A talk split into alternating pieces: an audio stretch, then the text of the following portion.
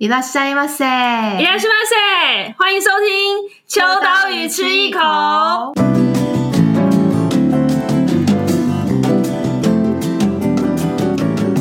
Hello，大家好，我是秋刀鱼的主编伊娃， 我是设计 Joy。今天呢，就是要跟大家聊一下比较不是纸本的事情，就是大家不晓得有没有默默发现，我们最近就是很用力的在做一些线上的事，例如说我们有做了专题啊，嗯，然后我们的 IG 也很蛮拼命的，就是现在还没有追踪的，就赶快，快让我们破万。对，我还我的我毕生没有毕生，今年的梦想，今年的梦想就是希望可以向上滑，就 是破万才可以破万一万才能向上滑，好严格。对，所以我们今年就是。我们以前都是一个佛系经营嘛，就是超佛超佛的。就是虽然就是有杂志在出刊的时候都会持续稳定的在 IG 或 Facebook 上面去露出，但是毕竟就是、嗯、呃，B 公司人很少，然后大家又很努力的在做截稿的动作，所以就就是同时也有经营，但是。呃，今年开始想要多做一些有趣的事情，嗯、然后又想要向上滑，所以就在 IG 上做了一些有趣的互动。嗯、那之后的之后，应该也会让大家知道参与到说我们做了哪些有趣的事情。嗯、所以今天的这个重点就是希望跟大家分享《秋刀鱼》杂志除了做纸本之外，还有开始。在做一些线上的特辑，对线上的特辑。那今天我们就是邀请到，就是秋刀鱼今年有一个新的新鞋，嗯嗯，不是新生儿，是新鞋。对，他是说不定是大家的前辈，呃，没有很前辈啦，比我们还小。对，前辈前辈前辈，可能是有些人的前辈这样。然后呃，邀请他来跟我们聊一聊为什么会做线上，跟我们怎么做。那他的他的职称，请容许我念一次，因为我很怕我后。后面都念错，他的职称我每次都要看那个 看看小抄。对，他是我们的数位营运成长编辑黄明章，耶、yeah!！Hello，我是明章。嗨，你的你的走跳江湖的艺名是明章 Brian，布布布布是我们私下讲的。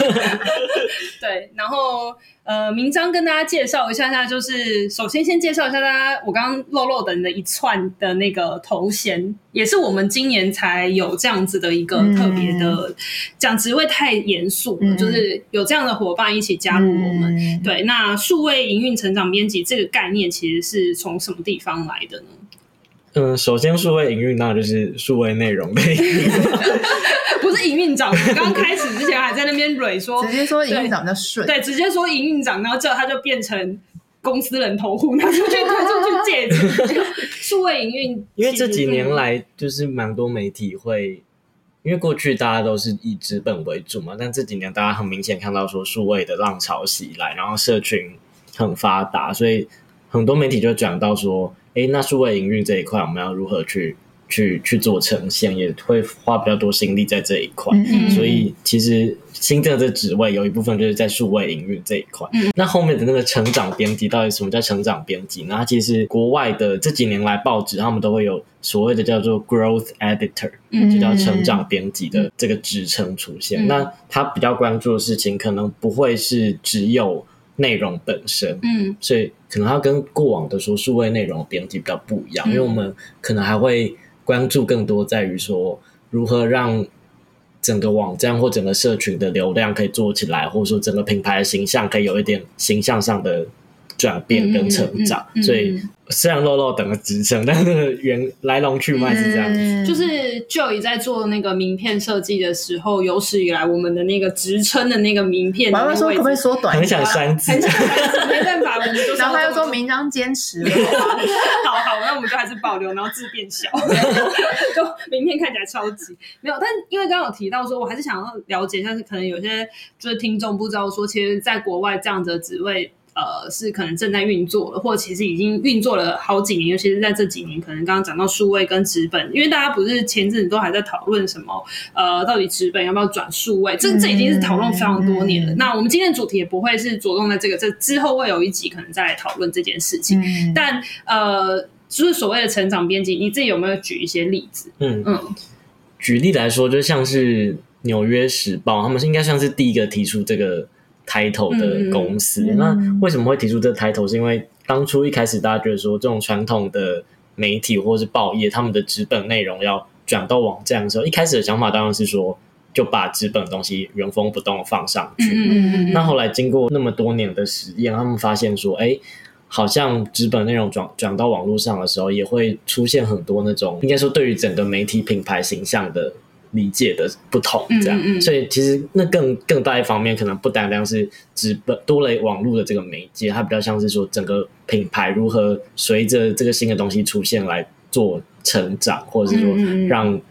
呃他们的客群更大化，让可能新时代的读者能够进来，这样，嗯，所以它的背后的观念是这样。那我觉得，因为过去秋岛语的纸本内容做的很突出，然后也累积一方面的读者，啊，别这么说，别说。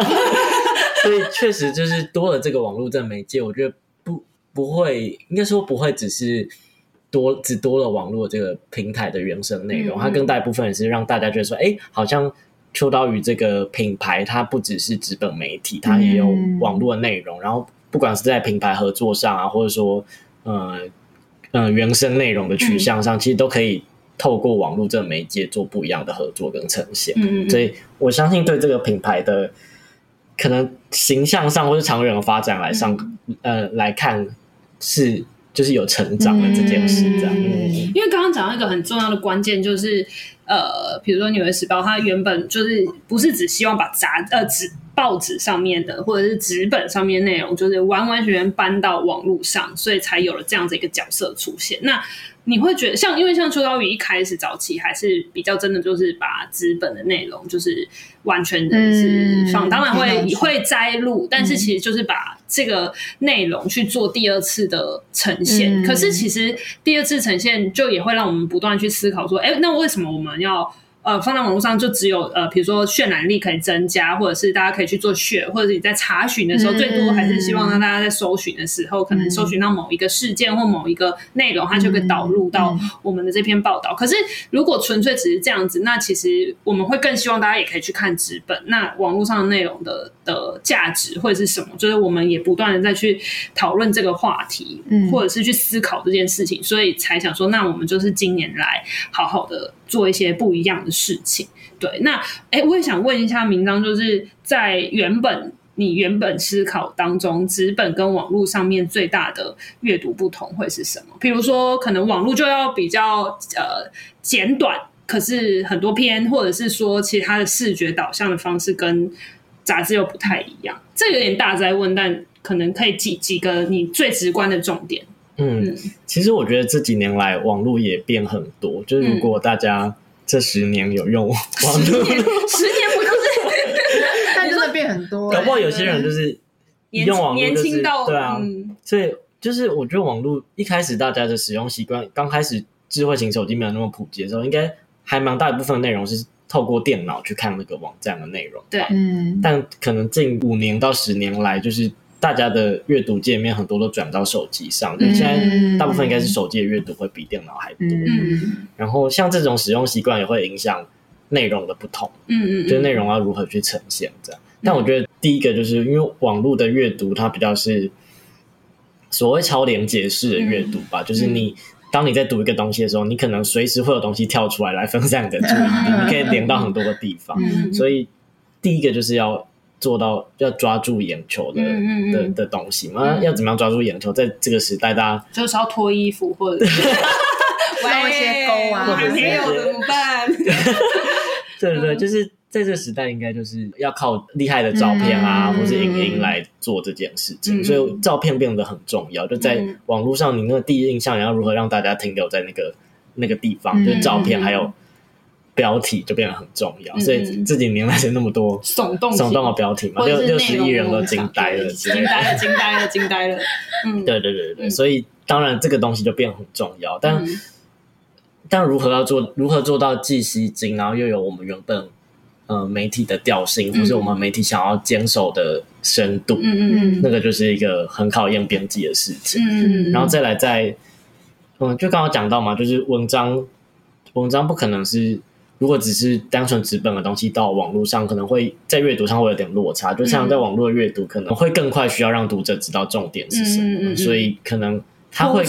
它会更像是纸本，可能会有一个比较漏漏等的铺陈，或是酝酿让你进入情绪里面。但网站可能会更一目了然，从一个前言，就让你知道说哦，我这篇想要讲什么，嗯或者是它就是比较像是我们传统新闻训练，比较像是倒三角式的的东西，这样就是一开始让你知道它的重点是什么，嗯。然后再慢慢讲述细节，这样。嗯。所以其实网络文章的阅读逻辑跟纸本都还蛮不一样。嗯，所以这也就是为什么刚刚说我们没办法把纸本的东西直接搬到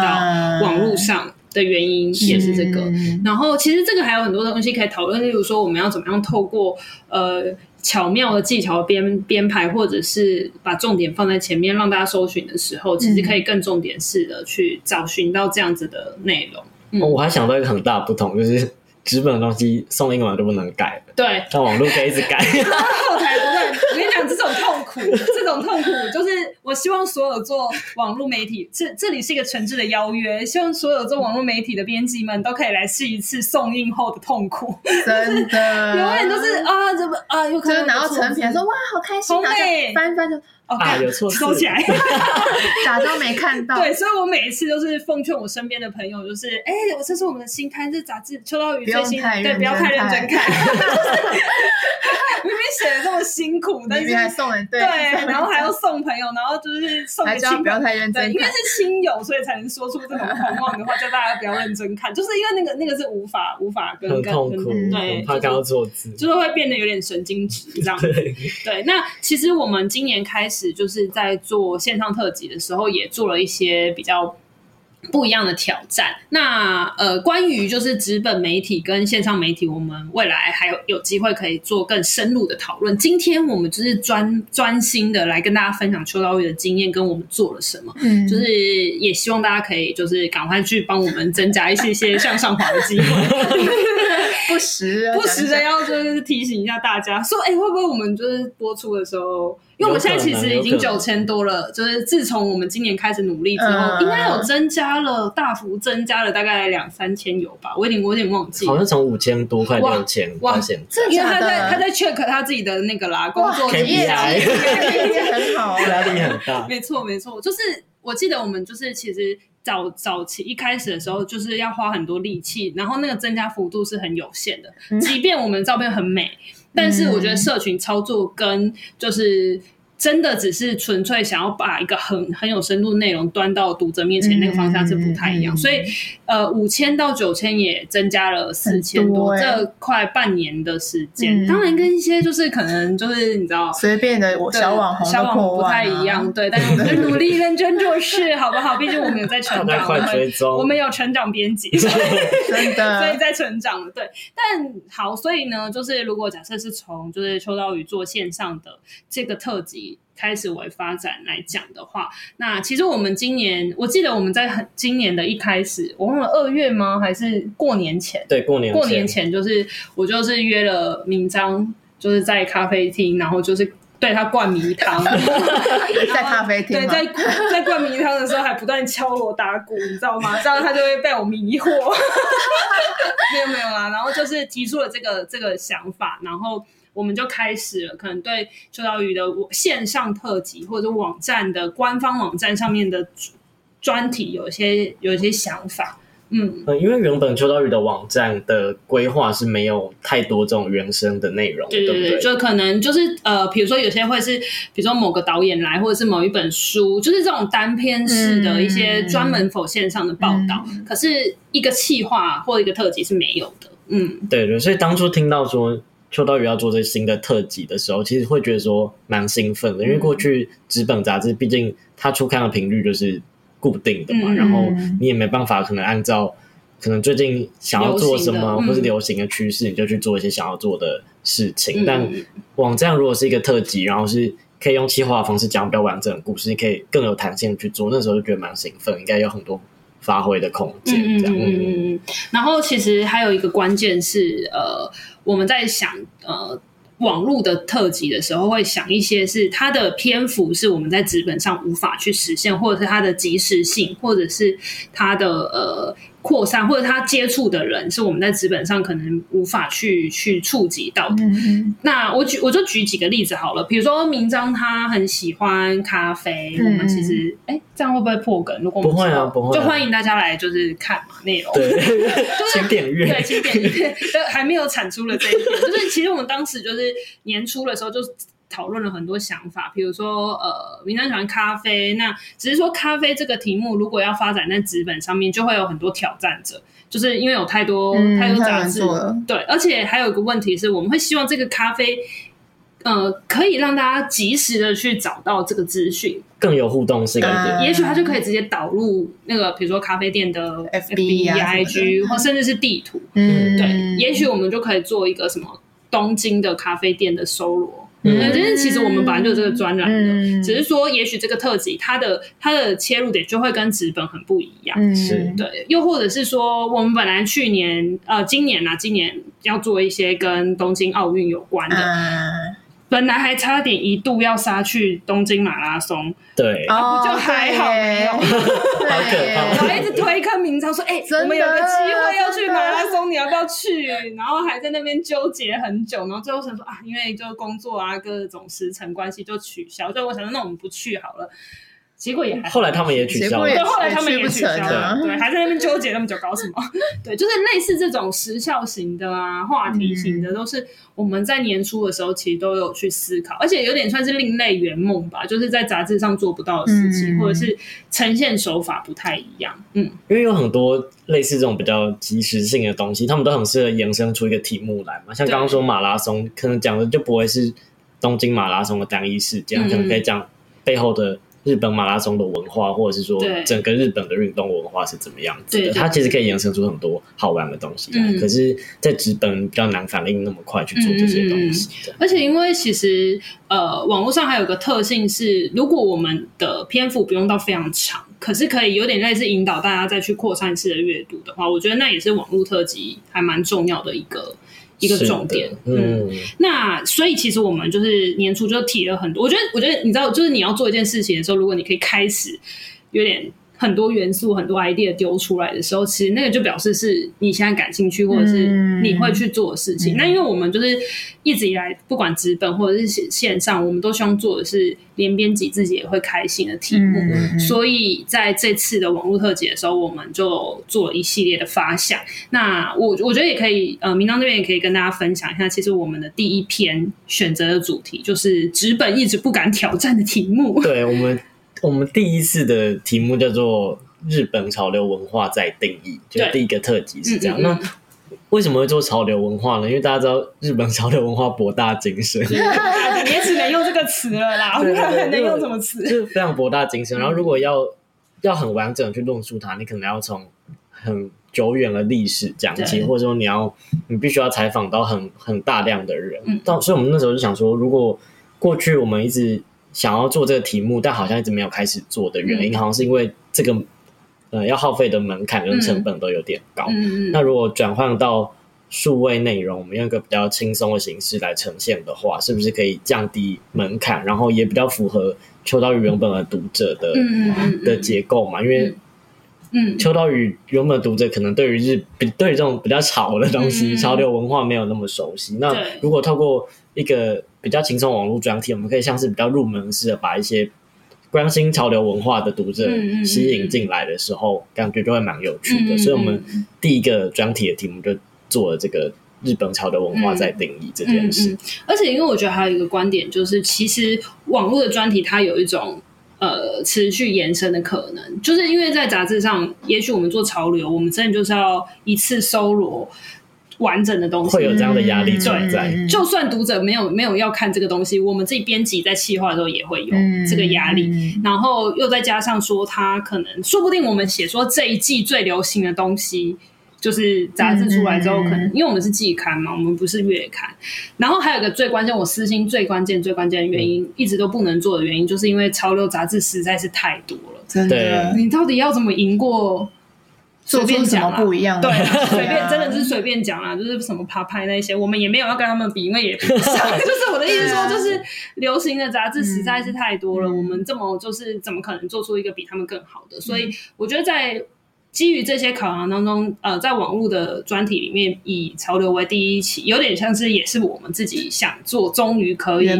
仿一些我们就是很想仿，但是仿无法的、嗯、无法无法放入到纸本的人物。所以，呃，如果大家有兴趣的话，可以去秋刀鱼的官方网站上面。没有兴趣也可以看，没有兴趣也要去看一下啦，好不好？但是就是在我们的那个就是。呃，网站就是你可以右上角啊，你们在网络上 Google 搜寻，直接搜寻秋刀鱼，应该会搜寻到很多烤的秋刀鱼啊，哪里买啊？很多鱼货，鱼货，对对对对，这就是为什么人家会一直以为我们是 跟海产系有关的。对，那你打秋刀鱼杂志，应该就是应该可以是第一个，就会是我们的。嗯、对，因为应该也没有其他秋刀鱼杂志，没有没有。对，对，好，然后你搜寻进去了之后，其实你就可以在呃首页，就你就可以在我们的搜寻的 link 上面，其实就有看到我们有一个。杂呃探索啊，杂志啊，专栏啊，还有一些商店什么的。但是在特辑这个栏位里面，就是会有向下滑，就会有我们的这次呃一系列专题这样子。是。那这次的第一篇的这个日本潮流文化在定义的专题，其实我们就是也分了五篇五篇子题。那这也是我们做专题里面呃。网络的文章最最重要被大家去讨论，就是你是单篇看，还是它是有办法作为一个系列？因为大家是，嗯，嗯，其实老实说，大家不一定会五篇都看完。是我可能对哪一个东西是从哪一篇进来的，我们不会知道，嗯，但是我们还是很希望用。类似杂志的思考逻辑去做网络的专题，嗯，但是又让它每一篇是可以独立被呈现的。嗯，那这次的五篇就是呃潮流文化在定义的这个五篇，其实呃思考逻辑都是不太一样的。嗯，那成长编辑可以分享一下，嗯，还是有缩写嘛？成长编辑 对，以后就讲的不能讲营运长，简写简写简写，因为数位内容其实嗯，呃，篇幅我们也不希望。把它拉太长，虽然每次写的都还是，虽然每次写都还是蛮多，对，忍不住很长。但我们其实希望可以让大家可能可以用更平易近人的方式认识日本潮流，然后也是重新赋予日本潮流一一个印象吧。因为大家可能会觉得说，它好像就是要很贵啊，或者是很潮的人才可以接触。但我们希望可能是让更一般大众都有机会去接触。所以一开始其实我们先做了一个比较像是历史性爬梳的东西，我们邀请了三个。潮流界的名人就是齐正涵、次郎还有邱子轩来谈他们当初怎么样受日本潮流文化启蒙。嗯、那谈这件事之余，也谈到说，哎、欸，那他们受启蒙之后，这几年来他们自己经营，不管是服装品牌也好，或是公关事业也好，他们如何把这些潮流的东西带入自己的生活当中，然后影响自己不不一样的生活模式。所以像是。他虽然谈了蛮多过去日本流行什么东西的历史脉络，嗯，但回过头来，其实还是谈了最主要还是如何将日本潮流应用在自己的生活里面，嗯，让自己成为一个有风格的人，这样。所以这个算是比较。概论性的一个导论，嗯，而且这个是用对谈的形式，是的，是的，是就是三个人的对谈这样子。然后我们的版面非常酷，所以听到的人要去看。我告诉你们多酷！我跟你讲，我跟你讲，就是呃，先看失望。我说，哎，是多酷！我以为会飞出什么东西，没有没有，我们还没有预算可以做到这种互动。但是因为我们还是，比如说在照片上，还是希望可以有一些其他的呈现，所以。尽力啦，当然我知道现在线上平台跟线上媒体非常多，嗯，但是我们还是尽力可以在图片上面做一些有趣的一些互动设计，所以其实就也会在图片编排上面再去做一些设计导入的东西。尽力，尽力，我们还在学习中。毕竟我不是网络设计的，我们才是网络新生儿吧？对，我们是网络新生儿。对，好，那刚刚讲到了这个第一篇对谈之外，其他还有哪一些比较呃想跟大家分享？等于讲到日本品牌，大家就会觉得想到很想要知道说，哎，日本品牌到底怎么运作？嗯、那刚好在那一阵子的时候，Beams Japan，嗯，就 Beams 这个品牌，日本的服装品牌，嗯、他们有来台湾开一个快闪店，嗯、在微风信义、微风南山、微风南山，对，所以我们就。借此这个机会呢，我们就采访到他们内部的人，然后聊聊看，说，哎、嗯欸、，Beams 这个品牌好像它不只是一个服装品牌，好像它更像是一个文化品牌，嗯、然后它可以引领潮流，然后他们到到底怎么样做到的？这样，所以我们就做了一个蛮深度的 Beams Japan 这个品牌的采访，这样。嗯，而且这边比较特别是，它不是只有讲讲到不是只有讲潮流，所以其实还介绍很多 Beams Japan 里面的策展的，呃，曾经有一些展览企划。对，因为他们其实做了很多非常酷的事情，嗯、就像是假如说他们跟东京的一个钱汤合作，嗯、然后就在里面，例如说他们就请了插画家长场雄来画一些钱汤相关的纪念品，然后也在他们的那呃应该说钱汤里面办一些实体的展览跟活动，嗯嗯、就很酷。就是你不会想到说一个服装品牌能够做那么多嗯。嗯酷炫的事情来讲，然后当然他们也出了呃根据他们在对。纸本杂志根据他们不同的店面出的纸本杂志，然后是由每个店的店长去推荐当地的东西，嗯、所以这个计划也是非常的，因呃听说是一上架就被顾客一下就拿完了，嗯、因为我相信可能免费的，免费的，就、嗯、我相信因为店长的推荐一定是很在地的嘛，嗯、然后关注这个店、信任这个品牌的人就会很想要去看，嗯、所以我觉得这系列的东西其实，嗯、呃，你很难想象一个服装品牌会做这些事情的，嗯、所以这背后其实有很多故事，就有兴趣大家可以去看。嗯嗯，那其实我们我觉得这也是。蛮秋刀鱼的风格，就是如果要讲时尚的或者是潮流的题目的话，很多平台也都在做。那他可能就会推出最新一季或者是什么什么这一类。那我们会选择用一个品牌，然后来讲它品牌的文化面向，或者是让日本的文化可能更让大家不同认识。这也是我觉得蛮符合。秋刀鱼的概念，可是用新的方式去包装。那除了介绍呃品牌之外，其实剩下来的三篇都算是比较以人物为导向的，对，而且是比较比较平易近人，就大家可以在生活轻松的读，轻松的读，对对对。然后接下来这篇应该是点阅率最好的一篇，就是我个人最爱的一篇，相相信广大的女性读者们也是一个最爱这一篇的内容。嗯，就我们邀请了一个像是 freelance 的摄影师，嗯、然后他。平他平常也是算是文字工作者，然后也有在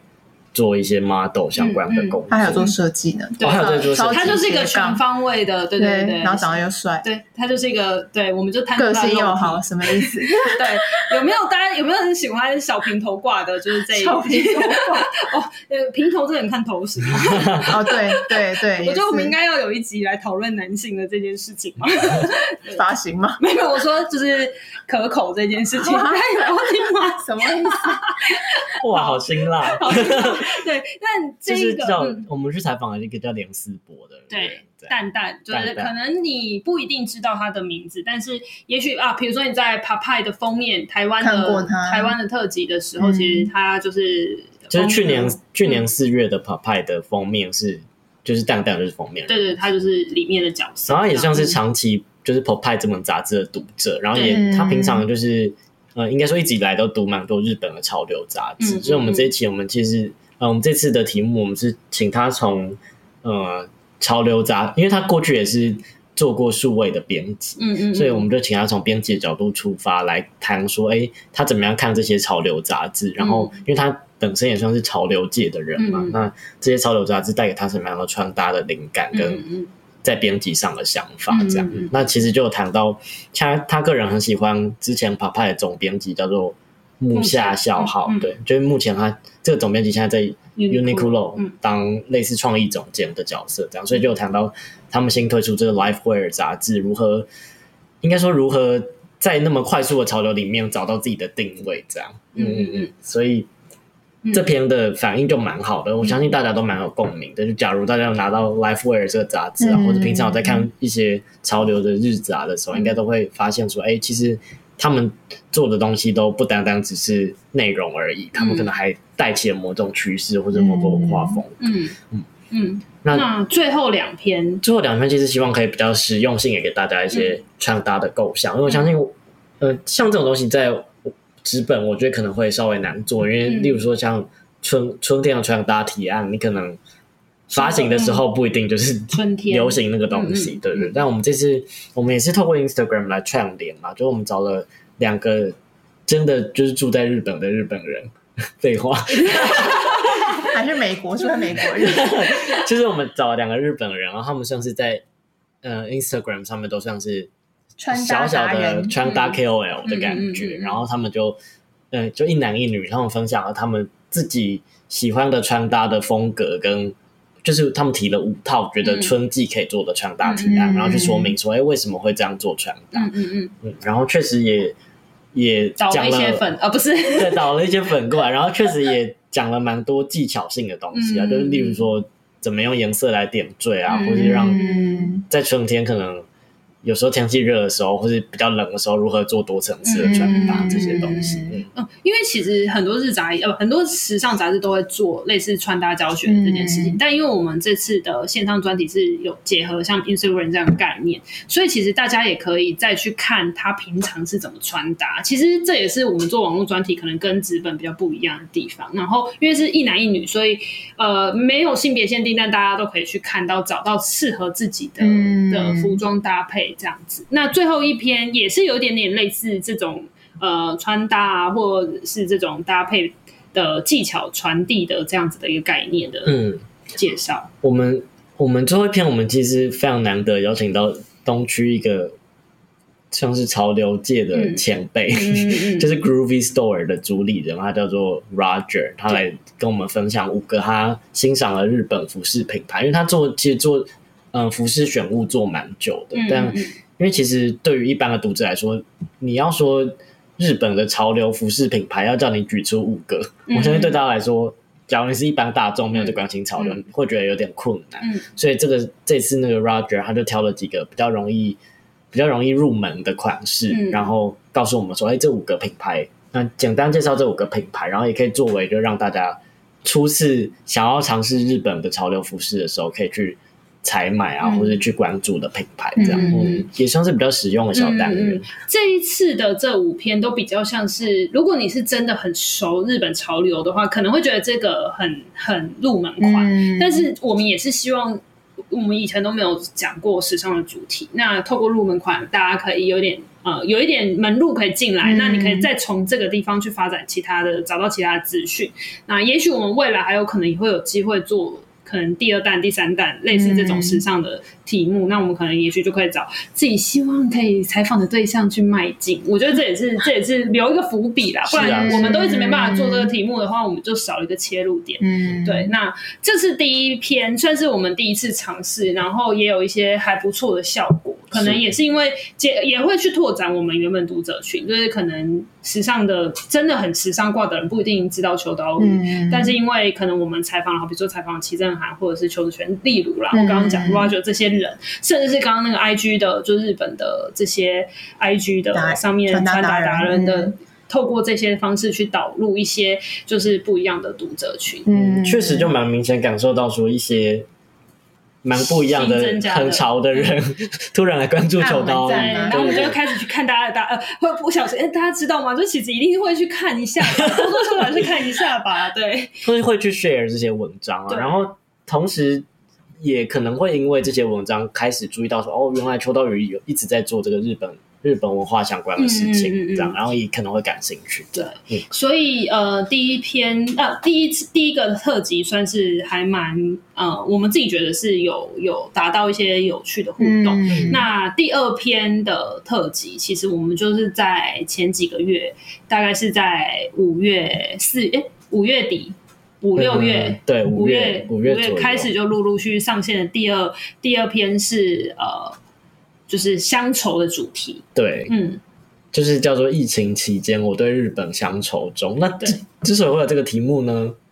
当然就是因为疫情嘛。对对对。但这个很典型的就是时时效性的题目，时效性非常重要。这个就是我们想做在纸本上，就也很担心到时候已经解封，虽然现在还是没有，虽然到今年底都有可能没有，但是这种就是一个真的是很时效性的题目。对，嗯。嗯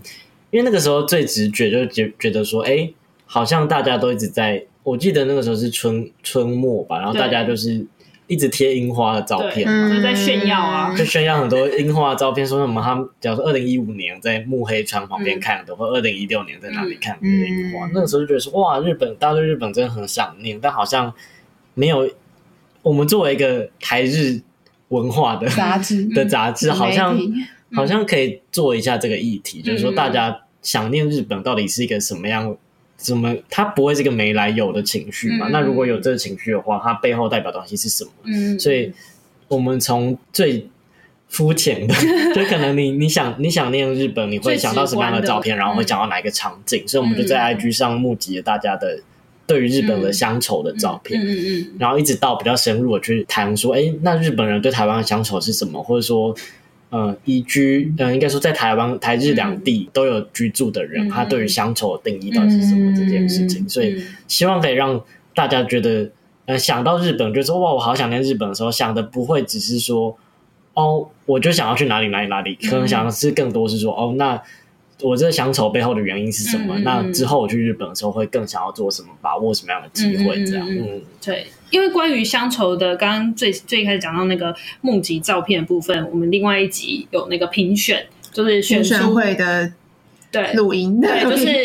呃，应该应该是史上呃收音最空泛的，就是我们那时候因为设备很不好，所以就是会收到很多杂音，对，不是只不是杂音，是空间环境音，就是会有一些回音或什么的，但还蛮有趣的。我们就在里面一起大肆讨论大家的照片，因为我们募集嘛，嗯，然后那个算是我们觉得很有趣，跟就是很直觉式的互动，然后可能很多人是因为这个。才在 IG 上面看到我们这样子，等于那也是很明显，就是可能只有社群媒体可以做到的事情嘛。因为我们就是在，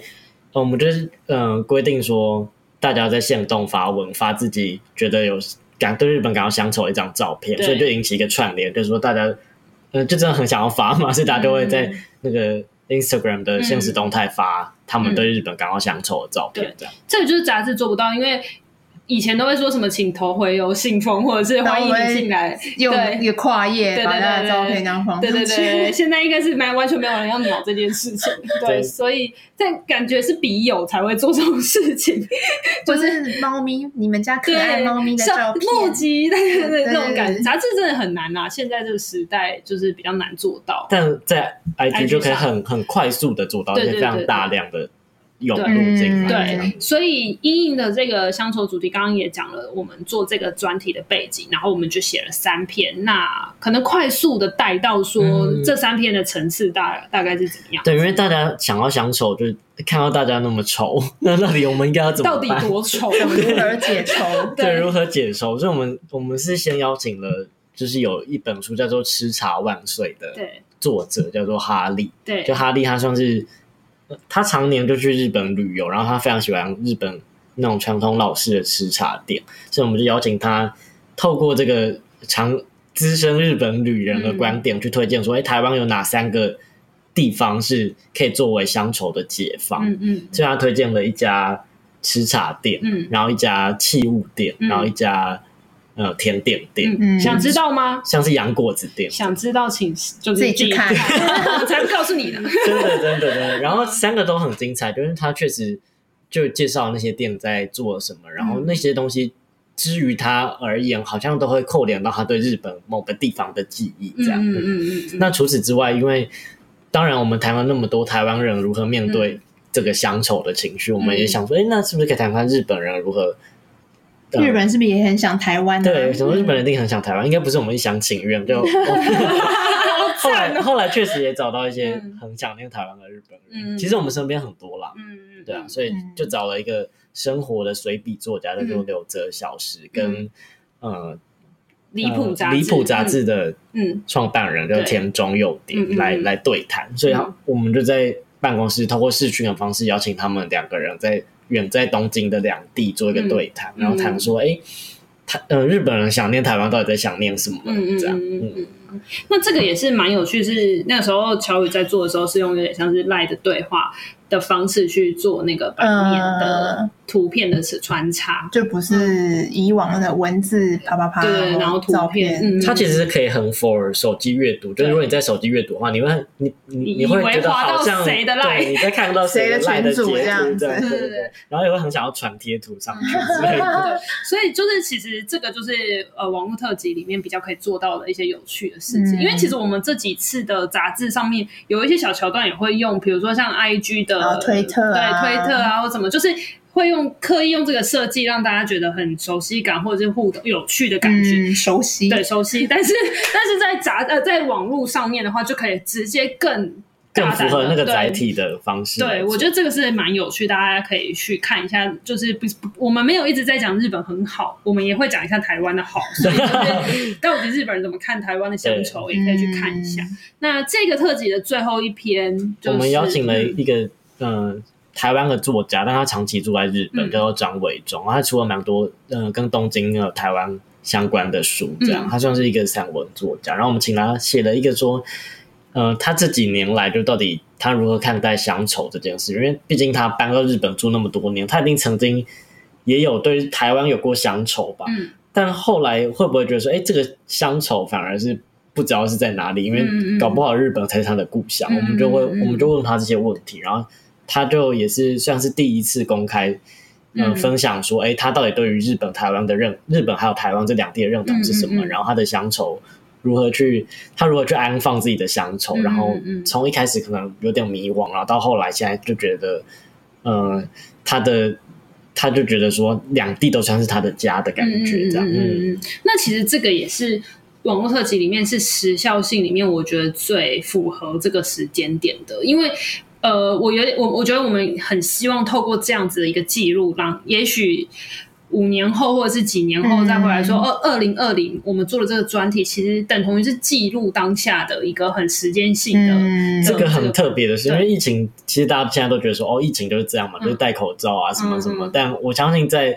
你拉长远点尺度来看，你一定会觉得现在发生的事情其实超特别，或者一辈子难忘的回忆。对，就是以后历史课本的二零二零应该会。很忙，就是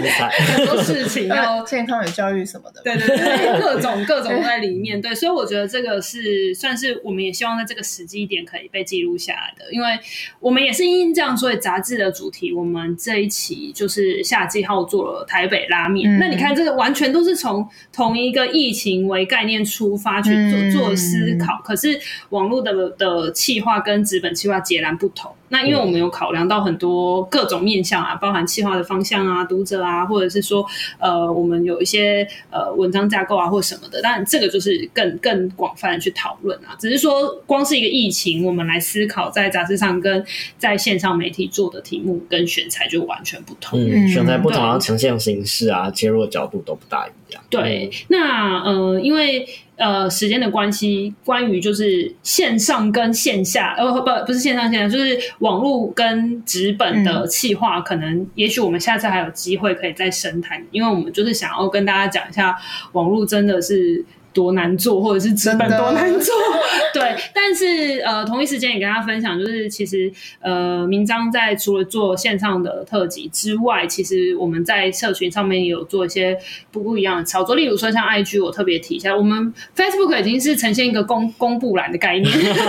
不得不说啦，就是，是对，就是因为大家互动性啊，或者是那个触及率可能真的不如以往，对。但是它还是有它的存在的。功能，嗯，对，那呃，我们更多的互动是在 IG 上面，所以，例如说，我们现在有开始把专栏再重新放上去，因为原本秋刀鱼的 IG 比较像是大量的图片，呃，去去去呈现而已，这样，对。但后来